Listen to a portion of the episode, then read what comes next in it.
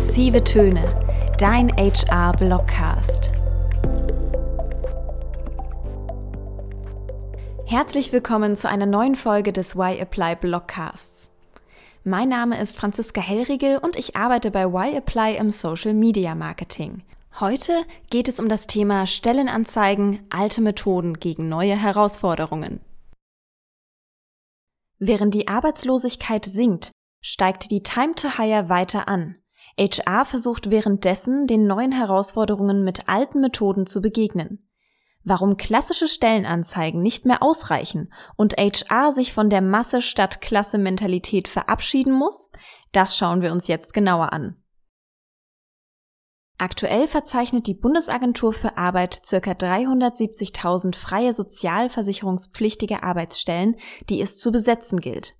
Dabei kommen auf eine freie Stelle nur noch drei Arbeitslose. Besonders das Recruiting von aktiv suchenden Fachkräften wird damit immer schwieriger und vor allem zeitaufwendiger. Insgesamt werden mittlerweile durchschnittlich 132 Tage benötigt, um die passende Kandidatin für eine Vakanz zu finden. Eine Zahl, die seit 2010 kontinuierlich steigt und sich seitdem sogar mehr als verdoppelt hat. Besonders in Engpassberufen wie in der Medizin oder in fertigungstechnischen Berufen ist die Time to Hire noch einmal höher.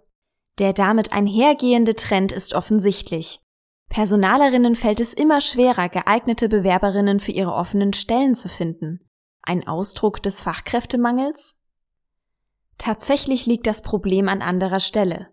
Der Arbeitsmarkt hat sich gewandelt und nimmt eine zunehmend hybride Form an, aus Bereichen mit einem Überangebot an Arbeitnehmerinnen sowie Bereichen, die unter einer Knappheit leiden. Bei dem Recruiting von bestimmten Berufsfeldern, beispielsweise IT-Spezialistinnen und Online-Marketern, sitzen also die Kandidatinnen am längeren Hebel. Diesen veränderten Bedingungen muss HR begegnen, denn qualifizierte Kandidatinnen sind auch in diesen Feldern durchaus vorhanden. Sie sind allerdings nicht aktiv auf der Suche. Nach Barbara Bremer sind ganze 83 Prozent der Arbeitnehmerinnen passiv wechselwillig. Sie sind also nicht auf Jobbörsen wie Indeed oder Stepstone unterwegs und reagieren demzufolge auch nicht auf Stellenanzeigen. Ein Blick in die Statistik offenbart hier einen Widerspruch, der die geringe Effizienz im Recruiting erklären mag. Vier von fünf Personalerinnen suchen weiterhin die Stellenanzeige, obwohl sie einen Großteil der Kandidatinnen nicht anspricht.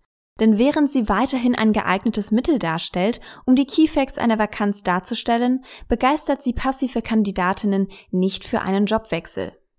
Ja, die gute alte Stellenanzeige. Global erreichbar, scheinbar günstig und obendrein noch mit relativ wenig Aufwand verbunden. Natürlich gibt es Gründe, warum Recruiterinnen so auf die klassische Stellenanzeige beharren. Während diese Methode vor zehn Jahren noch gut funktioniert hat, bringt sie heute allerdings Nachteile mit sich, die HR nicht ignorieren sollte. Eine Stellenanzeige auf einer Online-Jobbörse zu publizieren, sorgt längst nicht dafür, dass die passenden Zielgruppen angesprochen werden. Schließlich ist ein Großteil der Kandidatinnen nicht aktiv auf der Suche nach einem neuen Job und demzufolge nicht auf Stellenbörsen unterwegs. Zudem erschwert die Vielfalt der Plattformen die Auswahl der richtigen, auf der sich die Kandidatinnen bewegen. Eine Studie von Talention zeigt, dass 30 Prozent der potenziellen Bewerberinnen die ausgeschriebene Stelle gar nicht erst erreichen. Dabei ist die zielgruppengenaue Ansprache in der aktuellen Zeit wichtiger denn je. 30 Bewerberinnen pro Stelle wirken auf den ersten Blick zwar wie ein großer Erfolg, nicht jedoch, wenn ein großer Anteil aus C-Kandidatinnen besteht. Die Folge ist ein hoher Screening-Aufwand ohne positive Resultate. Um die Top-Talente für die jeweilige Vakanz zu rekrutieren, reicht die Stellenanzeige nicht aus. Vielmehr muss hier HR auf einen Recruiting-Mix setzen, der auf die Zielgruppe ausgerichtet ist. Statt auf viele Bewerbungen zu setzen, sollte HR einen hohen Person-Job-Fit schon bei den Bewerberinnen anstreben. Das höchste Ziel muss es sein, eine Kandidatin zu gewinnen, die zu der Vakanz passt und ihre späteren Aufgaben erfolgreich meistert. Am Ende stellt diese Kandidatin einen echten Gewinn für das Unternehmen dar und ist damit auch am Erfolg dessen beteiligt. Wenn hingegen Personal gewonnen wird, das später permanent an für sie unpassenden Aufgaben arbeitet, ergibt sich ein anderes Bild, das sich weder das Unternehmen noch die Kandidatin wünscht. Über- und Unterforderung sind Folgen eines geringen Person-Job-Fits und damit Frust, Fehler und Krankheiten auf der Seite der Mitarbeitenden sowie Anspannungen im Team und Erfolgseinbußen für das Unternehmen. Wie sieht also der richtige Recruiting-Mix aus? Ein erfolgreiches Recruiting lässt sich anhand zweier Faktoren ausmachen. Die passende Zielgruppe wird A erreicht und B überzeugt. Klassische Stellenanzeigen können zwar durchaus zu diesem Ziel beitragen, dafür müssen sie aber in einen bunteren Blumenstrauß eingebettet werden. Knackpunkt ist ein Recruiting-Mix, der auf die Zielgruppen angepasst ist und diese auf unterschiedlichen Kanälen erreicht. Dabei gilt, je bunter der HR-Blumenstrauß, umso zielgruppenspezifischer können Kandidatinnen erreicht werden. Mitarbeiter werben Mitarbeiterprogramme, Hackathons, Active Sourcing, je nachdem wer gesucht wird, bieten sich hier eine Reihe an Lösungen, auf die Unternehmen zurückgreifen können. Was bedeutet das nun zusammenfassend für unsere Arbeit in HR? Wir ziehen drei Learnings aus dem Gesagten.